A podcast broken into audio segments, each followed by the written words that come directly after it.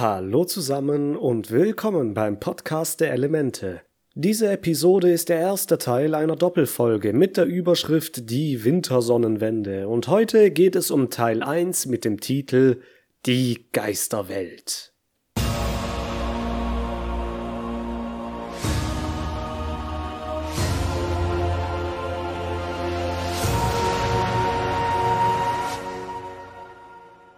In dieser Serie wird es noch einige Doppelfolgen und sogar Mehrfachfolgen geben, die direkt mit ihrer Handlung aufeinander folgen.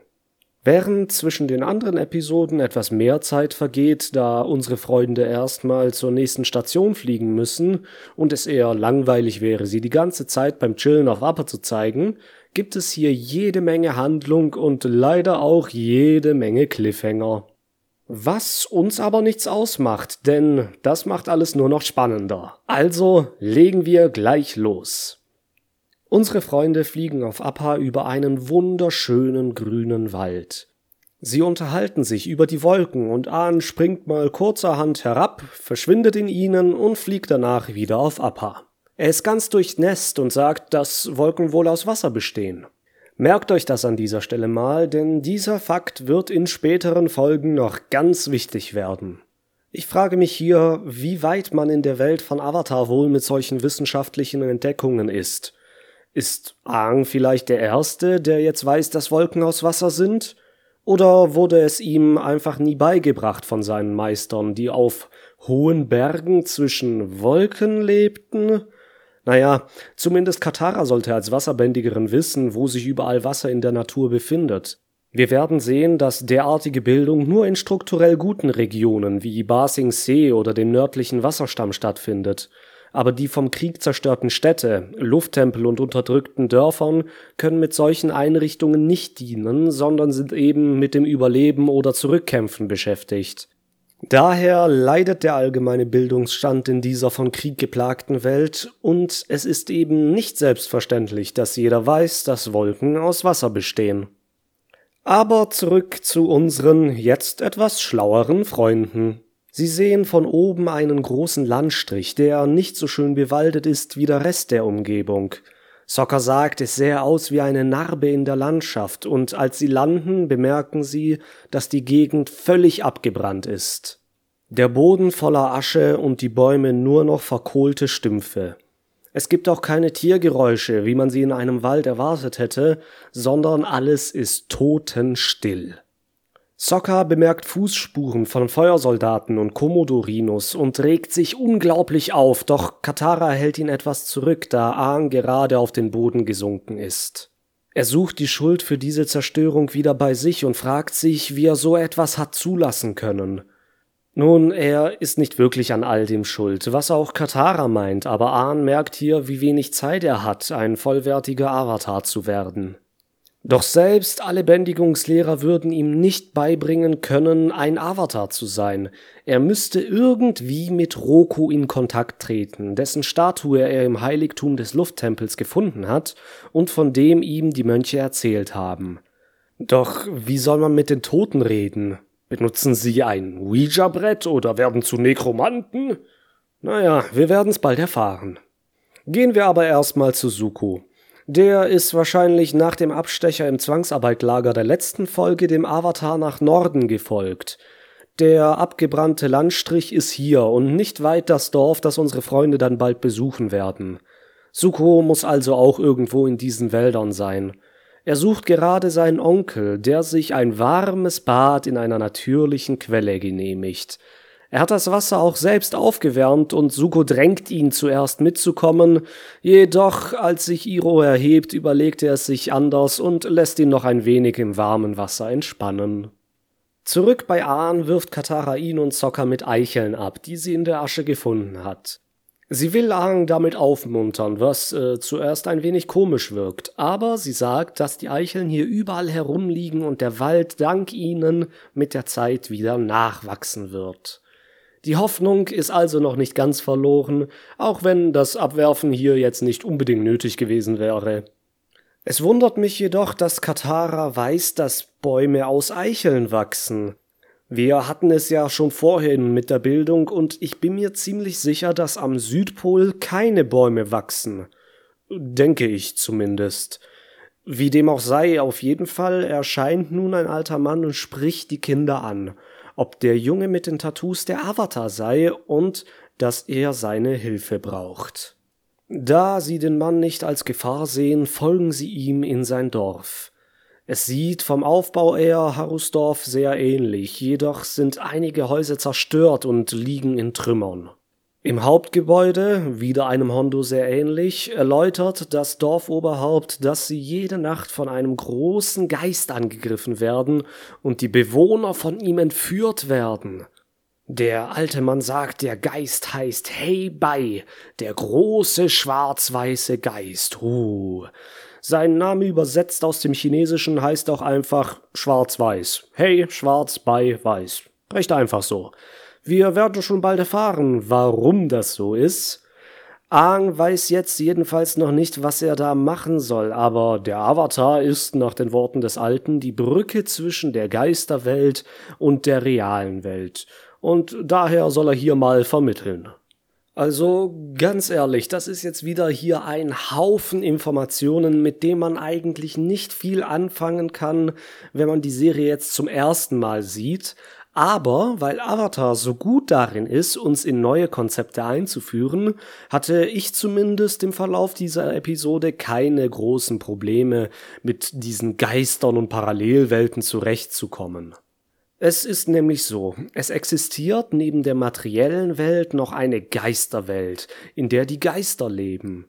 Geister sind nicht unbedingt die Seelen der Verstorbenen, so wie wir es kennen, sondern lehnen sich eher an das fernöstliche Konzept von Geistern an. Sie verkörpern vielmehr Teile der Natur oder Konzepte eben. Hey Bai ist zum Beispiel der Geist des Waldes, der von der Feuernation abgebrannt wurde und ist deswegen auch dementsprechend sauer. Es gibt aber noch Tiergeister, Pflanzengeister oder Beschützer von verschiedenen Landschaften und Orten, was ich jetzt mal alles unter Naturgeistern zusammenfassen würde. Die äh, Konzeptgeister, nenne ich sie jetzt mal, sind meistens mächtiger. Es gibt zum Beispiel Ko, der Gesichtsräuber, den wir bald kennenlernen werden. Oder seine Mutter, die Mutter der Gesichter. Und natürlich Rava, Geist des Friedens und des Lichts, und ihr Gegenstück Vatu, Geist des Chaos und der Dunkelheit, die wir aus der Legende von Korra kennen. Und in der Geisterwelt können auch noch die Seelen von verstorbenen Menschen übergehen und von da an dort leben. Aha, Verstorbene in der Geisterwelt. Nicht viele können das machen, aber die Person des Avatars wird immer in die Geisterwelt übergehen, wenn er stirbt. Dort könnten wir also auch vielleicht Roku finden. Hm, gucken wir mal. Jedenfalls merken wir schnell, dass die Geister nicht unsere gewöhnlichen Gespenster sind und man zieht dann als Zuschauer schnell die Verbindung zu den Mythen aus Asien, vor allem aus Japan, wo solche Art von Geistern eingeordnet werden können. Dieses Konzept, das die Serie hier also einbringt, passt in den Gesamtrahmen von Avatar und lässt sich gut zuordnen. Jedenfalls empfand ich das damals so, denn ich hatte zu der Zeit schon etwas von asiatischen Volksglauben gewusst und hatte deshalb kein Problem, das dann in die richtige Schublade zu stecken. Ich weiß nicht, ob das allen so ging, aber damals gab's ja schon Internet, also keine Ausreden, ne? Egal, Katara nimmt Aang nun zur Seite und fragt, ob er denn eine Ahnung hat, was er zu tun hat. Hat er nicht, aber er will's versuchen und sich auf sein Glück verlassen. Katara glaubt an ihn und Sokka glaubt, dass sie alle gefressen werden. Super Sokka, Motivation, ey. Währenddessen schläft Onkel Iro tief und fest im warmen Wasser. Er wird vom Geraschel einer Feldmaus wach, doch dann wird die Erde um ihn gebändigt und er wird von spitzen Steinen eingekesselt. Drei erdbändiger Soldaten erscheinen und erkennen Iro als den Bruder des Feuerlords und nehmen ihn gefangen. Der kleine Hinterhalt ist schnell geschehen, so dass Iro in seiner Entspannung überrumpelt wurde, und genauso schnell sind wir auch wieder im Dorf bei Aang. Der steht jetzt draußen, während die anderen alle im Haus warten. Die Sonne geht unter und Heibai erscheint. Er ist groß, hat sechs Gliedmaßen und ist natürlich schwarz-weiß. Ahn versucht mit ihm zu sprechen, aber der Geist ist nicht an ihm interessiert und zerstört die Häuser des Dorfes. Aang hat keine Chance, ihn auf sich aufmerksam zu machen, und als Heibai ihn dann wie eine lästige Mücke beiseite fegt, rennt Sokka raus, um ihm zu helfen. Das war ein großer Fehler, denn der Geist packt ihn blitzschnell, rennt wieder in den Wald und Ahn fliegt ihm hinterher, um Sokka zu retten. Schneller Schnitt zu Suku, der sucht an der Quelle nach seinem Onkel und bemerkt die eigenartigen Felsen in der Steinwanne. Er schlussfolgert, dass Iro von Erdbändigern entführt wurde. Und direkt wieder zurück zu Ahn. Hoi, das geht heute hin und her wie nichts. Er fliegt wieder Wind hinter Heibai und Zocker her. Der Wald kommt zu einem abrupten Ende und sie sind wieder in dem abgebrannten Landstrich. Aang streckt seine Hand nach Sokka aus, doch kurz bevor er sie greifen kann, verschwindet Hey Bai mit Sokka und Aang stürzt auf den Boden. Er liegt vor dem Totem eines Pandas, das das Feuer überstanden hat. Wir werden später noch sehen, dass diese Lichtung ein besonderer Ort ist und dass hier die materielle und die Geisterwelt sehr nahe beieinander sind. Aang erwacht und bedauert es, dass er Sokka nicht retten konnte. Es ist jetzt tiefe Nacht und die Erdbändiger reiten mit Iro in Richtung See, die Hauptstadt des Erdkönigreichs, wo er vor ein Gericht gestellt werden soll, weil er in der Vergangenheit die Stadt 600 Tage lang mit der Armee der Feuernation belagerte. Jedoch ohne Erfolg. Iro erzählt, dass nach so langer Zeit der Belagerung seine Männer müde waren, und er auch, und er ist jetzt immer noch müde. Er fällt von dem Straußenpferd, die Erdbändiger heben ihn wieder auf, doch er lässt eine Sandale von sich zurück, damit sein Neffe ihn wieder finden kann. Suko wird den Schuh auch am nächsten Morgen finden und lustigerweise an seinem Geruch erkennen. Am Dorfeingang wartet Katara auf die Rückkehr von Aang und Sokka. Sie hat den Bumerang ihres Bruders in der Hand und geht sicherlich durch die Hölle, weil sie Angst hat, Sokka nun wie ihre Mutter zu verlieren. Sie hängt jetzt an dem Bumerang wie an der Halskette ihrer Mutter. Der Dorfälteste kommt und legt ihr eine Decke um die Schultern. Er ist sich sicher, dass der Avatar mit Zocker zurückkommen wird. Aang steht mittlerweile schon vor ihnen und wundert sich, warum sie ihn nicht sehen können. Die Sonne geht auf und wir bemerken, dass Aang irgendwie eine andere Farbe als zuvor hat. Er ist so geisterhaft blau und durchsichtig. Er ist nach seinem Sturz irgendwie in die Geisterwelt gerutscht. Nun ja, ich denke, Aang ist hier nicht wirklich in der Geisterwelt, sondern das, was wir hier sehen, ist eine Astralprojektion von Aang. Dies ist eine Luftbändiger-Technik, die zuerst richtig in der Legende von Korra erklärt wurde, als Jinora sich auch projiziert und einfach so rumfliegen kann. Meine Theorie ist, dass das hier genau das gleiche ist und Ahn nicht wirklich in die Geisterwelt übergewechselt ist. Und jetzt kommt wieder ein kleiner Fehler. Aang hat hier seinen Stab, obwohl er, als er zum Dorf zurückkam, ihn nicht dabei hatte. Wo hat er den denn verstaut? Hm. Aang kann nicht von Katara und nicht mal von Appa gesehen werden, und als diese wieder ins Dorf gehen, ruft er nach Avatar Roku. Und tatsächlich, etwas kommt aus der Ferne auf ihn zu, doch es ist ein Drache, ebenfalls durchsichtig blau. Aang versucht wegzufliegen, doch er kann nicht bändigen. Lustig, denn diese Astralprojektion ist ja eigentlich Luftbändigen. Und jetzt ist der Stab auf einmal wieder weg. Was ist denn das für ein Geisterstab? Gruselig. Der Drache landet vor ihm. Er ist schlangenförmig mit vier kurzen Beinen und zwei Flügeln. Ein typischer chinesischer Drache. Ein Long. Der Drache berührt Aang mit seinem Bart und er bekommt eine Vision, wie Roku auf ihm reitet. Er ist sein Begleittier, wie Appa es für Aang ist. Aang vertraut dem Drachen, der übrigens Fang heißt, sofort, steigt auf ihn und fliegt mit ihm weg, denn er kann ihm sagen, wie er mit Roku sprechen kann. Inzwischen sind die Erdbändiger mit Iro auch recht weit gekommen. Als Aangs Projektion mit dem Drachen über sie hinwegfliegt, schaut Iro kurz auf und wundert sich. Keiner kann ihn sehen, außer Iro? Nun, Iro ist ein sehr spiritueller Mensch und er hat damit vielen Leuten etwas voraus, denn durch Meditation und Training kann man sich den Geistern und ihrer Welt näher bringen. Iro lässt auch in seinen Briefen zu Suko aus dem Avatar Legacy Buch durchscheinen, dass er ab und an in die Geisterwelt wechseln konnte. Das sind Sachen, die nur einige wenige Menschen können, und Iro ist einer davon. Jedenfalls fragt er nun einen Soldaten, ob sie seine Handschellen fester machen könnten, weil sie an seinen Gelenken scheuern. Als der eine das machen will, pustet Iro heißen Dampf auf das Eisen, presst ihm die Hand darauf und verbrennt ihn so. Mit derselben Technik hat Iro übrigens auch das Wasser in der Quelle erhitzt, und wenn er so viel Wasser mit nur ein paar Mal ausatmen heiß machen kann, dann ist dieses Eisen jetzt bestimmt sauheiß. Aua, aua, aua. Iro nutzt den Tumult und rollt sich von dem Weg den Berg hinab. Er ist erstmal entkommen, aber wir sind direkt wieder bei Aang und Fang, die jetzt ganz im Osten der Feuernation am äußersten Zipfel angekommen sind. Dort steht der Feuertempel, den wir auch aufleuchten sehen haben, als Aang in der dritten Folge im Lufttempel in den Avatar-Zustand kam. Er hat fünf Stockwerke, ist schwarz und rot mit goldenen Verzierungen. Sein Aussehen ist an die Kranich-Pagode in Wuhan, China angelegt.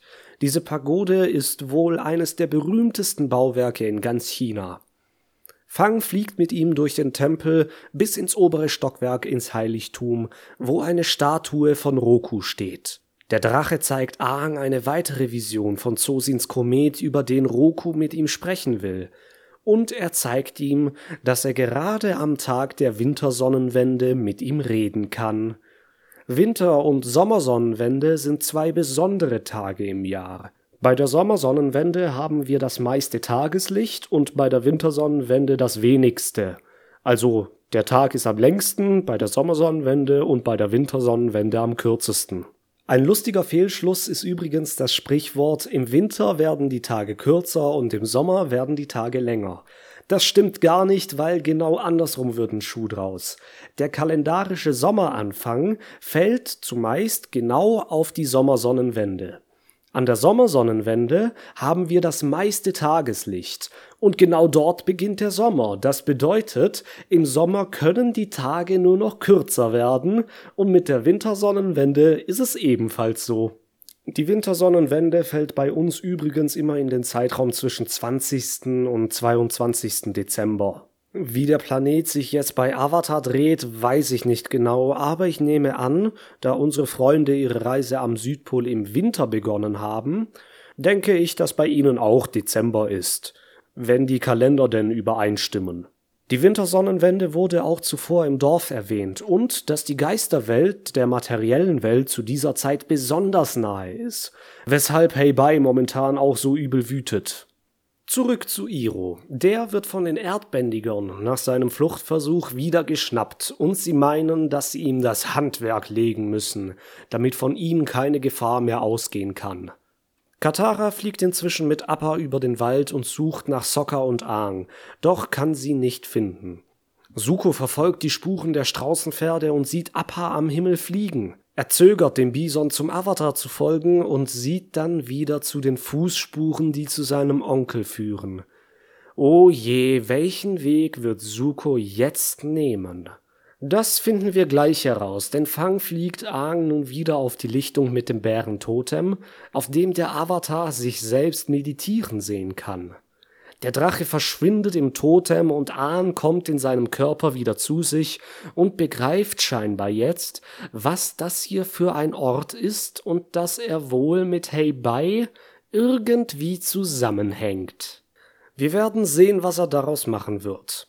Er fliegt ins Dorf zurück, wo Katara schon auf ihn wartet und hey, Moment, was ist denn hier mit ihrer Affenschaukel los? Wo hängt die auf einmal? Komische Frisur. Sie fragt ihn nach Soccer, doch er weiß nicht, wo er ist, und die Szene wird wie der Abend dunkel. Im Zwielicht wollen die Erdsoldaten Iros Hände nun mit einem Felsen zerquetschen, weil sie ihm so die Fähigkeit des Feuerbändigens nehmen wollten. obwohl er vorhin eigentlich Feuer aus seinen Füßen geschossen hat, aber das ist ihnen scheinbar egal. Es hätte auch fast geklappt, aber Suko hat sich für seinen Onkel entschieden und kickt den Stein zur Seite. Jetzt geht der Kampf los und Iro gibt wohl einen seiner coolsten Sprüche zum Besten. Wir sind zwar in der Unterzahl, aber ihr seid eindeutig geschlagen. Sie kämpfen nun gegen die Erdbändiger. Iro nutzt die Ketten, um die Steine, die sie schmeißen, zurückzuschleudern. Suko schießt mit Feuer auf den Captain, doch der wehrt den Flammenstoß mit seinem großen Hut ab. Iro zieht ihm mit den Ketten die Füße weg und den Haufen Gestein, den er über sich gebändigt hat, fällt auf ihn und er ist außer Gefecht. Iro ist stolz auf Suko und Suko ist auch etwas stolz auf sich und bittet seinen Onkel nun, sich jetzt etwas anzuziehen, denn er war die ganze Folge schon nur in seiner Unterwäsche. Es ist nun noch später in der Nacht und Aang wartet wieder auf Heibai im Dorf. Der erscheint auch und will das große Hauptgebäude zerstören, doch Aang hechtet sich über ihn und berührt ihn am Kopf auf eine ähnliche Weise, wie ihn Fang mit seinem Bart berührt hat. Er sieht nun, wer Heibai wirklich ist und schlussfolgert in Kombination mit dem Totem, dass er der Geist des abgebrannten Waldes ist. Er versteht, dass er deswegen wütend ist und macht ihm Hoffnung mit der Eichel, die Katara ihm gegeben hat. Heibai wird besänftigt und verwandelt sich von dem bösen Monster zu einem großen, netten Panda. Er geht aus dem Dorf und aus einem rasch wachsenden Bambusstrauch erscheinen die drei Vermissten und Sokka. Alle fallen sich in die Arme und Sokka scheint von seiner Abwesenheit nur eine volle Blase mitbekommen zu haben. Die Dorfbewohner danken dem Avatar und unterstützen sie mit Proviant und Geld für ihre Reise. Aang sagt Katara und Sokka nun, dass sie zur Feuernation in den Tempel müssen, dass er mit Roku sprechen kann, und zwar bis morgen, denn die Wintersonnenwende steht bereits an. Und genau hier endet auch schon diese Folge. Das hier war auch einer meiner liebsten Folgen, weil sie die Gesamthandlung einen großen Schritt nach vorne bringt und natürlich auch wegen des Monsters. Auch ist Sukos Entscheidung, seinen Onkel zu retten, anstatt dem Avatar zu folgen, sehr wichtig für dessen Entwicklung. Das lässt schon einen winzig kleinen Blick hier drauf zu, was sehr, sehr spannend ist, denn Suko scheint doch vielleicht ein bisschen mehr zu sein als das, was wir von ihm sehen. Jedenfalls hoffe ich, dass ich euch beim nächsten Mal beim Podcast der Elemente wieder dabei haben kann. Vielen, vielen Dank fürs Zuhören und bis denne.